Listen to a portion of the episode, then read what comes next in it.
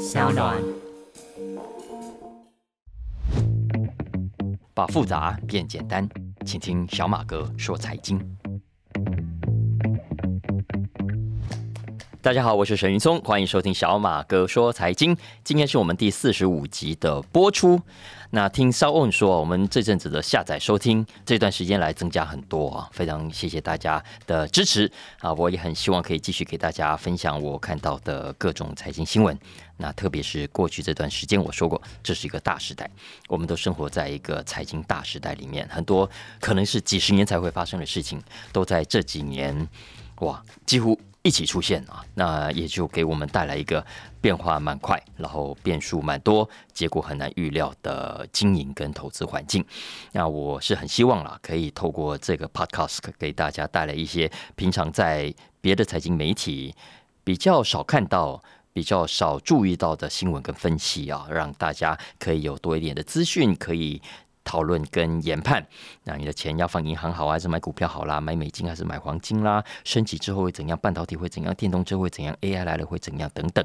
那这些当然一般主流媒体也都有，不过我希望可以尽可能的给大家比较不一样的解读，给大家一起放在台面上去思考嘛啊，因为很多的事情。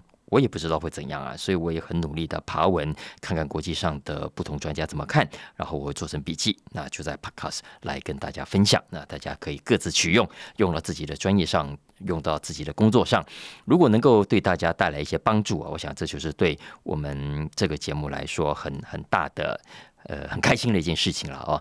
所以，如果你是最近开始发了我们的话，那我建议大家可以回头听一下第一集，我也大概讲一下我的想法。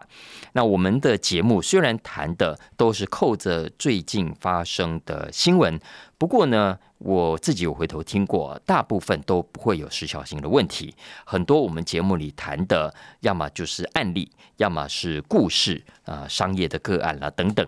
那还有一些基本投资原则或者是管理上的观念，我相信你在任何时间想要重听一次都是可以的啊。你看，像这个礼拜我要讲的这个新闻，我觉得在未来任何时间点都很值得大家重新拿出来反思。反省啊！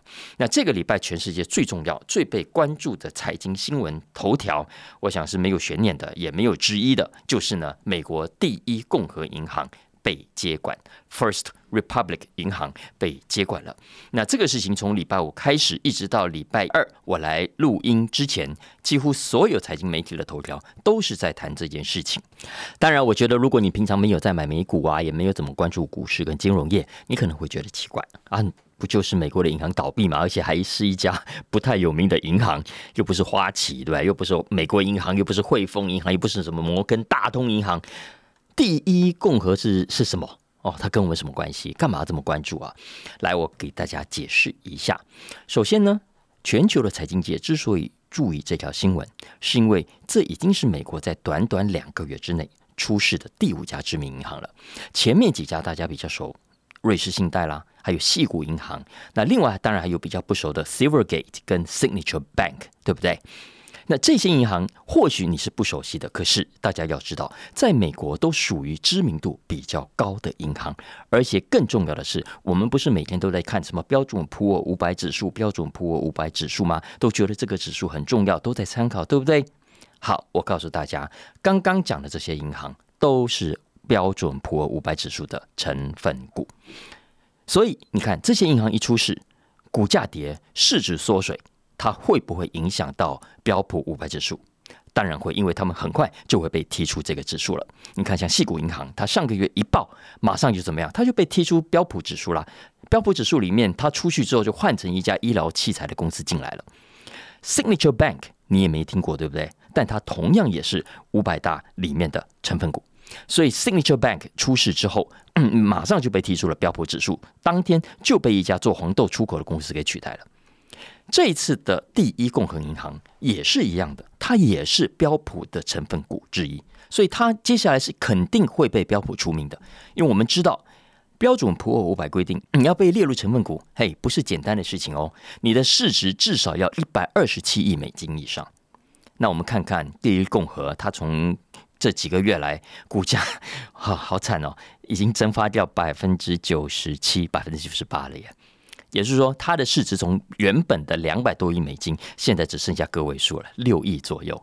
它还有没有代表性？还能不能在标普五百指数里面？当然不可能。所以啊。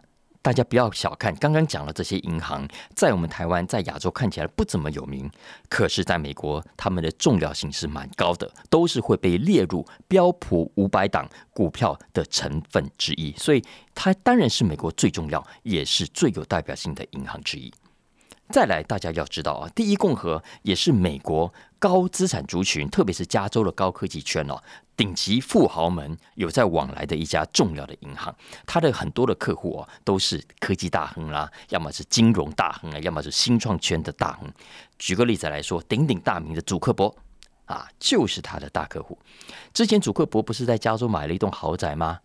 那他买这栋豪宅的钱啊，告诉大家，就是跟第一共和。贷款的那听众朋友在加州就一定知道，因为第一共和呢，在 Alphabet、在 Meta 这些高科技公司里面都有设分行，都有跟他们配合，所以很多高阶主管呢都是他们第一共和的 VIP 啊，总是会给他们一些优惠啦。所以呢，这些高阶主管、这些领了很多股票的有钱人，都是第一共和的 VIP。不是只有在戏股，不是只有在科技圈。其实，第一共和银行在美国大概有二十个州，总共有八九十家分行，那也都是锁定高资产族群的。所以，它重不重要？它当然重要。我今天在飞碟早餐上有讲啊，这种锁定高资产族群的经营策略，这样的商业模式，其实是第一共和过去这十几年来可以快速成长的成功因素，但也是这一次它会快速崩盘的。最主要原因之一，所以从第一共和银行的崩盘，我们其实也可以回过头来思考所谓的商业策略。第一共和银行是一家在一九八五年就创办的银行，它算是比较新的一家了啊，因为我们台湾也是大概在一九八零年代末期、一九九零年代初期才开放新银行的，所以也就是说，第一共和银行的历史大概比台湾的新银行早几年而已啊。那所以大家可以回想嘛，在一九八零年代，美国已经有很多大银行啦，已经有很多老银行啦。那在这么多大银行、老银行存在竞争的情况下，请问，作为一家新出现的银行，而且规模比其他老银行小这么多的银行，要怎么生存呢？所以当时的第一共和银行啊，就像电影《魔球》里面布莱德比特不就讲吗？他说。你作为一个小球队，作为一个资源不如洋基的球队，你绝对不可以跟洋基想的一样，用跟洋基一样的策略。因为你如果用跟洋基一样的策略，你一定会被打爆。所以后来，第一共和银行走的呢是利基市场或者叫小众市场的策略，叫 niche market。他们决定切入哪里呢？切入高资产、高所得族群。他们为高资产族群啊打造一整套一条龙的服务。想办法让高资产客户觉得，相较于在别的银行开户，我在你第一共和开户哦，我能够享受到比较好的服务，能够想到比较多的好处。其实我们回头想啊，第一共和的这个策略是非常聪明的。我相信台湾很多做利基、做精品的，不管是餐饮业还是服饰业，都一样会发现高资产族群，如果你锁定而且锁到了之后，好处是非常多的。首先，第一，这种高资产族群哦，不会太计较蝇头小利，什么现金回馈啦、红利几点啦，呃，他们也许也会有兴趣，没错，可是不会太计较。而且要知道，红利几点这种服务维护成本是很高，执行起来也是相对复杂的。而且现在大家都知道嘛，一片红海，每家银行都在做嘛，那你很难做的比别人好。既然这样，你还不如不要特别用这样的策略来吸引存款户。相反的，如果这些高资产、高所得族群重视的是，比方说服务品质啦，比方说要有专属的理专啦，平常可以帮忙处理各种跟理财有关的杂事，那这就是第一共和银行觉得它可以扮演的角色，所以这也是它可以崛起的重要的策略。那这样的高所得族群的第二个好处是，这种客户一旦来了啊，他不容易离开的。他们相对是一笔稳定的资金，因为我们都知道，一般的小额存款户啊，钱来了就走。为什么？薪水进来之后，付房租啦、房贷啦、车贷啦等等，钱来了就走的，而且金额不高，利润相对比较小。相反的，高资产族群金额又大又稳定，他不会轻易的说走就走，而且很可能他们本来在别的银行也有账户存放在你这里的呢，也是为了分散风险，所以没有必要把这个钱搬来搬去。第三，当然也是更重要的，这种客户哦，他可以带来更多的生意。他不会只有放存款嘛？他不会只有放定存嘛？他要不要理财？要，所以他会去买公债啦，他会去买房子啦。像特别有钱的人就要去买小岛了，有没有？他会开公司，想要去投资、去创业等等。所以资金的运用方式相对也多。作为银行要赚这种钱，要做这种生意才有搞头嘛。所以我们想想看，这样的 niche 的市场都是做生意的人梦寐以求的。过去这几年也因为。第一共和银行这件事情做的太成功了，所以我们有看到很多大银行都在抢这种高资产族群的客户，到目前为止都很棒，对不对？可是问题来了，一旦银行遇到了麻烦，这样的客户反而杀伤力是最大的。为什么这么说呢？你看看啊，第一，我们都知道美国的存款有二十五万美金的保障嘛，也是说你存款在二十五万美金以下，呃，就算银行倒掉，政府可以帮你赔，对。所以这一波哈，美国那些比较小额的存款户反而老神在在，他们也会去把钱领出来，因为怕麻烦嘛。可是基本上不至于造成银行太大的困扰，造成比较大麻烦的反而是刚刚讲的这群有钱人，因为他们动辄存款怎么会只有二十五万美金呢？那么少说都是百万级以上起跳啊，那他们怕不怕二十五万以上的到时候拿不回来？当然怕。所以你看，像细谷银行那一波就很明显，当时已经很多细谷的高科技圈的人出来讲啊，他们怎么样偷偷把钱从细谷银行给搬走，想办法呢，在每个银行都只留下二十五万美金左右，这样才能够有保障嘛啊。其实这一次的第一共和也是一样，嚯，有钱人搬起钱来啊，动作是比谁都快的。所以当别的银行是以服务小额的散户为主的，它还没有出事，第一共和银行哦，这种靠有钱人。高资产族群所建立的商业模式，反而最快出问题。因为现在美国财政部也去帮他算嘛，一般在美国的中小型银行，这个存款当中啊，呃，可以在投保范围内的，大概都在一半以上。可是呢，像刚刚讲的，不管细谷银行还是第一共银行，都很低的。第一共和银行大概不到三分之一，之前倒掉的细谷银行更离谱，它有百分之九十四都是没有存款保险的。那我最近有看到有人说啦，他说这一次的第一共和出事，跟上一波的细谷银行是一样的，因为他们手上持有的美债利率太低啦，然后现在通膨一来全部不赚钱，所以才会倒，对不对？大家一定也听到这样的说法。这固然是，但我要补充一下，因为事情也不是那么单纯而已。根据我手边最后一份第一共和银行的财报，看起来啊，没有错，第一共和手上持有的资产当中有高达三百二十亿美金的债券。不过，你如果更仔细看，你会发现还有更大条的、更大条的资产，不是这个，而是另外的放款。总共的各种放款加起来高达一千六百七十亿美金，这才是最麻烦的。前几天我看到这个巴菲特的老友啊，查理孟格，因为查理孟格接受《金融时报》的专访，他就说，现在美国的银行都遇到一个更严重的问题，就是。房地产市场的崩坏，因为我们都知道嘛，很多人买房子都要去跟银行贷款，所以银行很大一部分的收入是来自于放款给这些要买房子的人。那现在好了，美国的利率飙成这个样子，谁敢买房子啊？很多的商办根本没有人敢买，也卖不掉。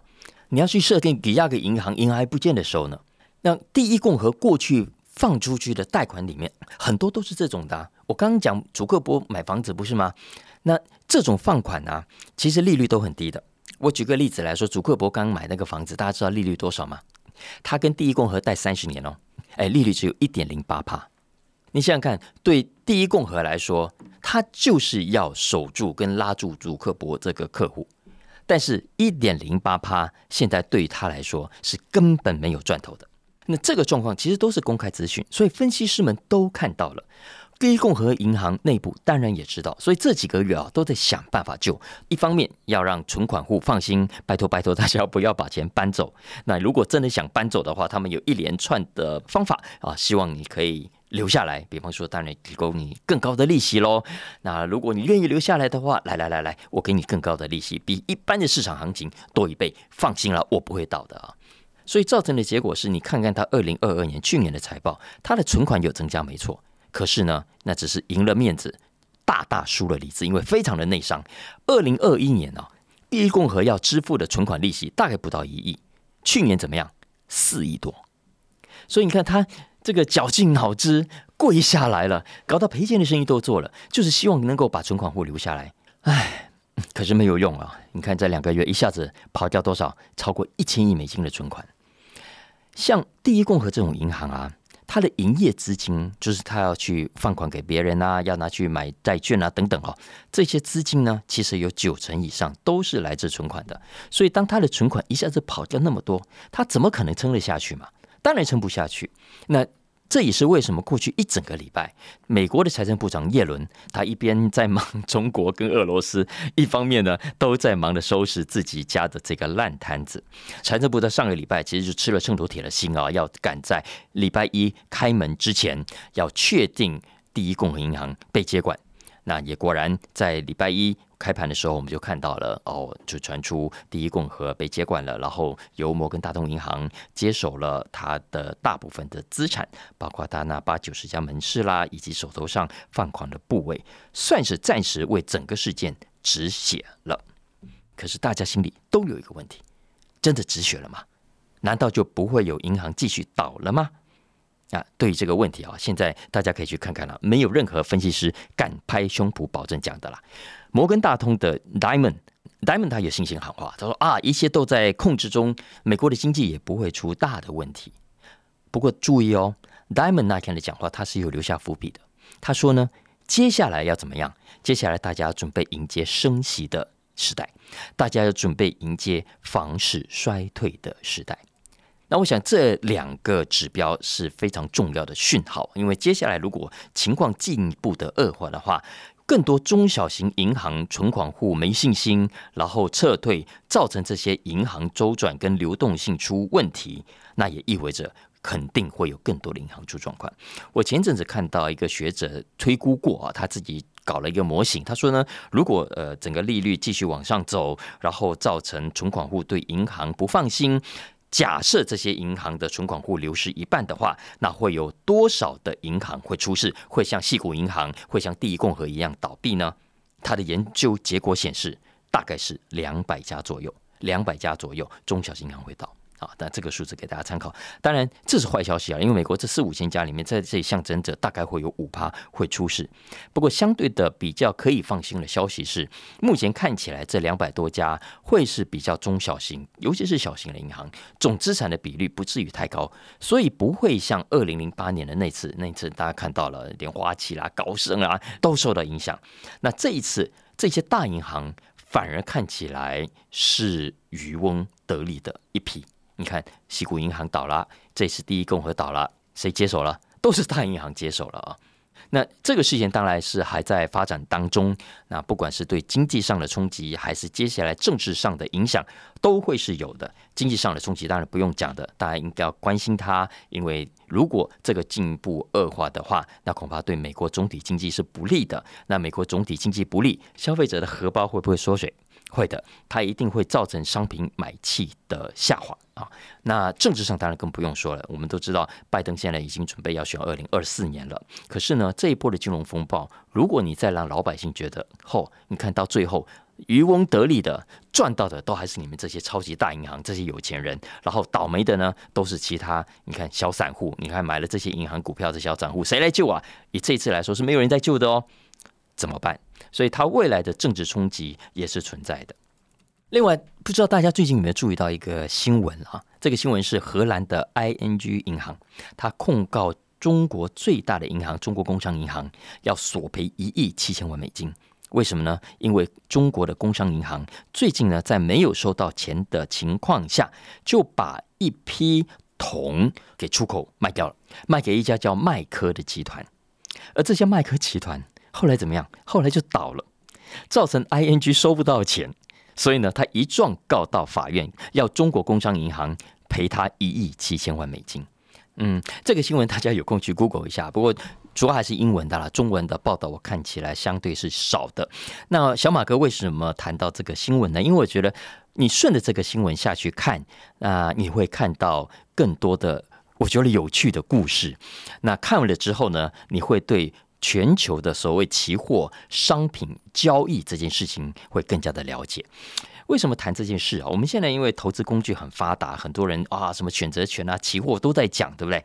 但是你看看，讲到期货啦，讲到选择权，讲到商品，很多人都觉得那就是表面上的投资数字嘛，然后来来去去都觉得就是一张纸，然后买空卖空，对不对？然后买小麦的未必真的会把小麦买进自己家仓库嘛，然后我卖玉米不等于我真的自己有玉米可以卖给你啊，都觉得所谓的期货、所谓的选择权、所谓的大众物资、所谓的商品，就是纸上的买卖而已。错了，错了。其实我们都知道会有这个期货市场，当然是先有现货市场在先，而期货市场原本就是要为现货市场避险服务的。所以呢，真正的期货市场在全球的商品市场背后都是有真实的商品在交易的。那不管是原油啦、铁砂啦、镍啦、贵重金属啦、农产品啦、玉米、棉花、柳橙汁、猪肚等等，在现实生活中。的期货交易市场上都是有现货在往来的。那有现货就代表什么呢？第一，它需要运输；第二，它需要有仓库保存。那为什么要特别提到这个现货呢？是因为一旦有了运输，一旦需要仓库来保存，那么仓库里的这些东西是什么？就是存货了，就是有价值的商品了。而我们有在做生意的听众一定都知道，有价值的商品就怎么样，就可以拿去设定抵押呀。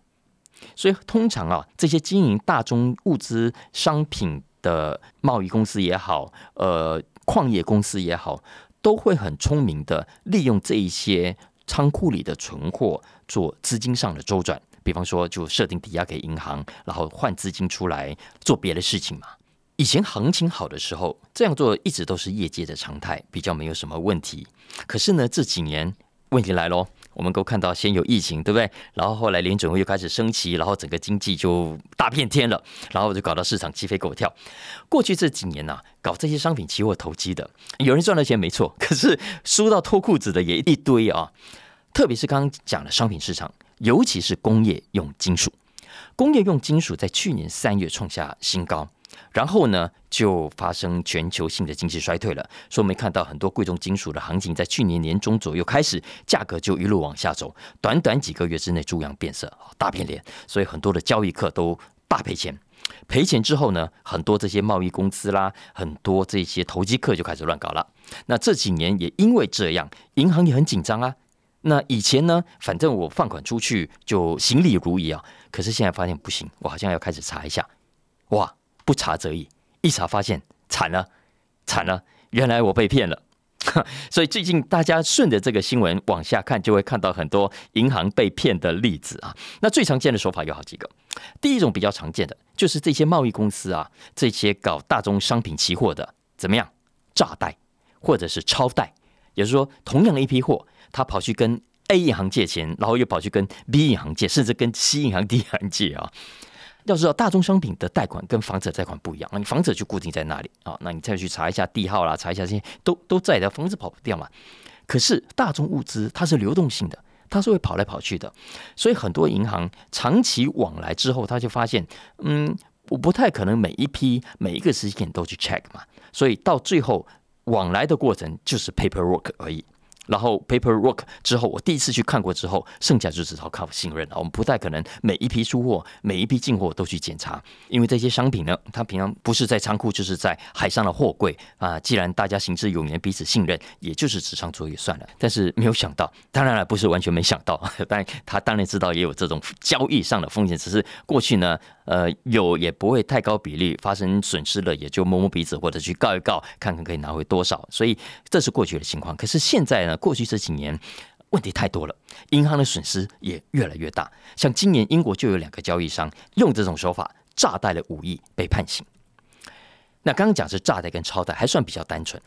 第二种呢叫倒卖，也就是去贷款的时候呢，用这批货给银行检查，检查完呢。转手赶快把东西给卖掉，这种手法过去几个案子都很有名啊。比方说，之前有一家叫做葫芦岛瑞生啊，葫芦岛瑞生的公司，这是贸易公司，他之前呢用三十万吨的铜去设定抵押贷款，钱也到手了，结果呢，后来银行去查。哪里有三十万吨，只剩下十万吨啊？其他二十万吨已经被他偷偷卖掉了。那最大条也是呃，过去这两年在东南亚市场搞得鸡飞狗跳的，是新加坡的兴隆集团。兴隆集团是新加坡最大的油品交易公司。结果呢，在两年前，他被发现隐瞒了高达八亿美金的亏损，所以最后倒了。然后最后清查之后发现啊，他总共向二十三家银行贷款了将近四十亿美金。那东西哪里去呢？偷卖了，你要去发现这些抵押品早就不见了。那谁倒霉？银行倒霉啊！所以当时倒霉的都是那些国际很有名的银行哦，汇丰啦、呃 ABN AMRO 啦、新加坡的 DBS 啦、华侨银行啦、重侨银行等等，都是受害者。然后不是只有亚洲的银行啊，几年前法国啦、澳洲的银行，它也是一样，呃，也是有一批镍矿啊。他以为说放在很有名的公司的货柜场应该就比较安全，对不对？没有，这些银行它之前有一批镍矿就放在 Glencore，Glencore 是国际有名的集团呐，结果放在底下仓库怎么样？照样不见呐！这企业银行据说赔了三亿。然后俄罗斯银行啊，它放在鹿特丹货柜里面的镍也同样不见。那不见哦，这种手法我觉得也就也就罢了。哎，我觉得还有一很好笑的一招，叫做狸猫换太子，也就是说你偷偷卖，对不对？卖掉也就罢了，他们偷偷把不是铜的东西假装成铜，放到仓库里面，让银行来查的时候，以为那是真的东西。如果你没有仔细看的话，我举个例子来说啊，三年前啊，呃，有一家叫 Mercury 的能源集团，他呢向土耳其买了一批的铜，他跟银行报的时候，那就是一批铜了啊。结果银行去打开他的货柜，一看，仔细去查，发现它是什么？那根本不是铜，那是石头。然后涂上铜的颜色，就像鱼目混珠哎。但这么多的这个金属当中，有几种金属是最常见这种弊端的，比方说像镍，因为镍呃不管是哪一种形式都很好赚，它一个货柜可以卖五十万美金以上啊。那之前全球最大的大宗商品集团之一叫 Trafigura。那他之前一个很有名的很扯的案子嘛，被一个印度人给骗了，买了一批镍，结果去年呢，那个船抵达鹿特丹靠港之后，才发现根本不是原本申报的镍，而是一批杂七杂八的五金啊，总之就是被骗了啊，最后认赔了将近六亿美金，五亿七千多万的样子啊，所以大家都可以去看看这些新闻，其实。这些新闻，一方面它有趣，二方面我觉得也可以给大家比较真实的理财投资上的知识的补充啊。因为大宗商品市场，我们现在很多人，即便是小散户，都都玩的很开心，哇，好像真的可以以小博大一样。不，如果你是年轻人，如果你的资产不高，拜托拜托，小马哥提醒大家。千万不要去冒这种不必要的风险，因为大宗商品市场不是我们一般小散户可以玩的，它的风险是非常非常高的。我们常常都只摸到表面，然后就觉得好像很简单，好像可以赚钱。尤其刚开始，如果手气顺、运气好的话，赚到几笔，可能就会觉得自己啊，我会了，会了啊，这些我懂。你们这些外行的好可怜哦，就我会不？期货商品、选择权商品是。水很深、很深、很深、深不见底的市场，尤其对散户来说，千万不要那么容易就去投进去。接下来，我想讲一个最近在时尚圈很热的话题，我不知道大家有没有注意到啊？呃，这个话题呢叫做 “quiet luxury”，安静奢华。我觉得现在大家好像都很喜欢安静，对之前有安静离职，现在有安静的奢华。那什么叫安静奢华呢？简单讲，顾名思义啊，就是啊。还是很奢华，但是不吵吵闹闹，不敲锣打鼓，不张扬啊！以前呢，怕死人家不知道你有钱，怕死人不知道你有条件奢华，所以呢，都要透过什么呀？金光闪闪，有吗？都要透过啊知名的品牌，然后死都要让你知道我老子身上很有钱。可是这一波时尚圈。热门流行的话题啊，是完全倒过来的。呃，他们还是要展现奢华，可是呢，不说，我不让你看到 logo，我不让你知道这是什么牌子，我甚至让你乍看之下，它跟一般的平价的服饰没有任何差别。但是实际上，你如果仔细看，如果你是内行人的话，你才看得出来，我这件外套，我这双鞋子，我这件牛仔裤。可是很有学问的很呐。那最近这个所谓安静奢华的代表人物，不是别人，就是格尼斯派特罗。大家知道，葛尼斯派特罗前阵子惹了一个官司嘛，就是有人去滑雪，然后被他撞到，然后呢就告他伤害 哈，结果但最后官司判这个葛尼斯派特罗无罪，但是也就因此呢，呃，衍生出一个花边新闻啊，因为大家注意到，平常出庭的葛尼斯派特罗看起来非常低调哦。我是本来以为他是素颜，不过我觉得应该是化很淡很淡的妆，然后呢，头发呢也没有 settle，没有 settle。他穿的衣服呢，你会觉得他蛮朴实的，就像邻家小女孩一样，看起来没有什么特别。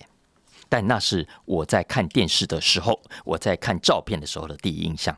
后来呢，我才知道，原来啊，葛尼斯派特罗这个看似邻家小女孩的穿着的背后，哇，她身上每一件都是有来头的。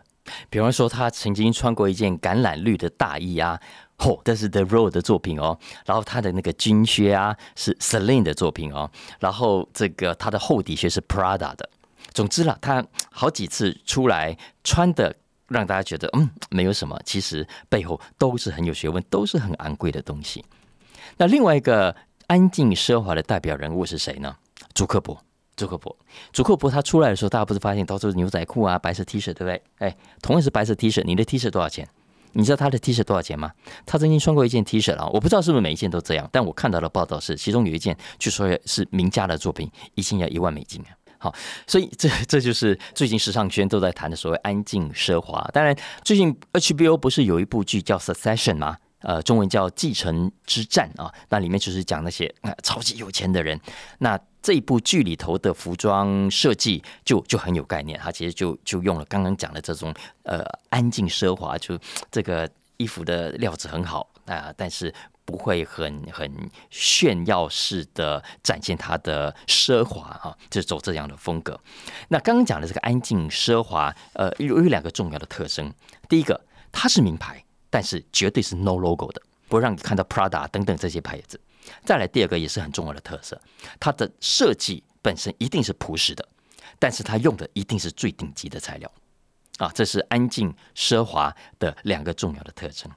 那你想想看嘛，以前的奢华哈，呃，大反正就敲锣打鼓，你看了就哦，这看起来就是很高级。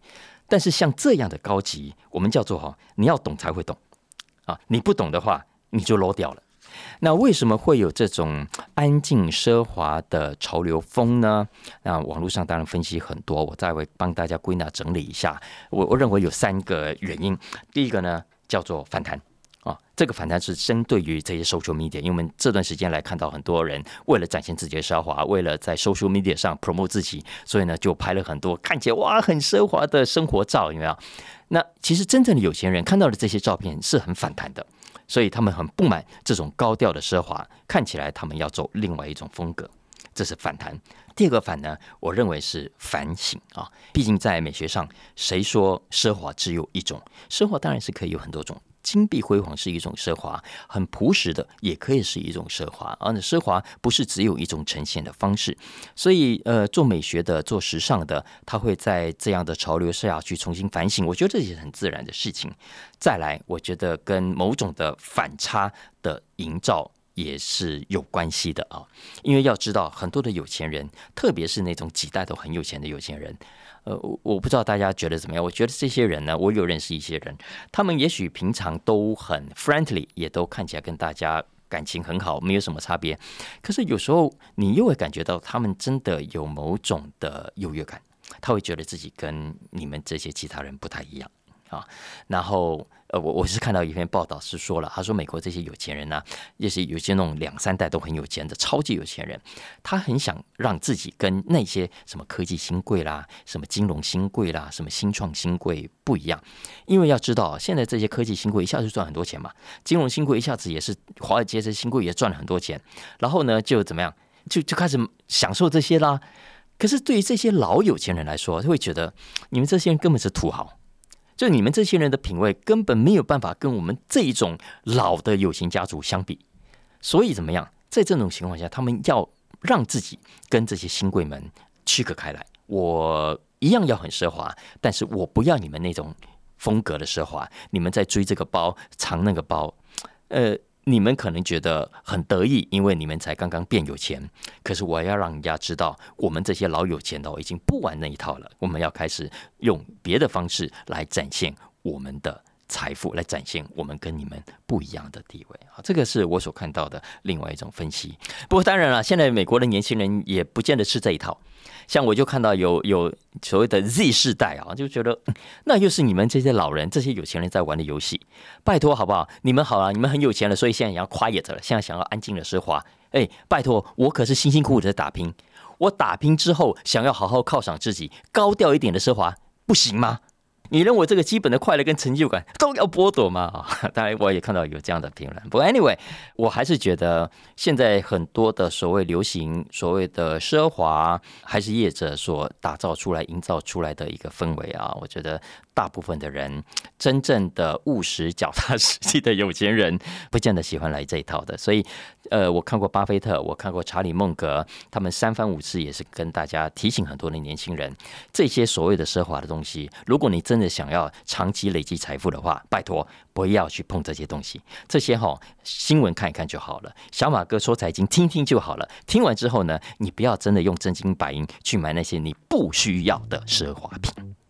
好啦，今天就先讲到这里啊。那大家如果喜欢，拜托拜托帮我去按一下订阅跟评分五星。更重要的呢，是真的帮小马哥推荐给更多的朋友、更多的同学、更多的同事一起来收听。我真的很希望我们在节目里面谈的这一些财经的内容，可以给大家带来跟主流媒体不太一样的观察。还有任何相关的需求，也欢迎透过文字栏讯息中的粉专啦连接来跟我们互动喽。OK，我们下礼拜见，拜拜。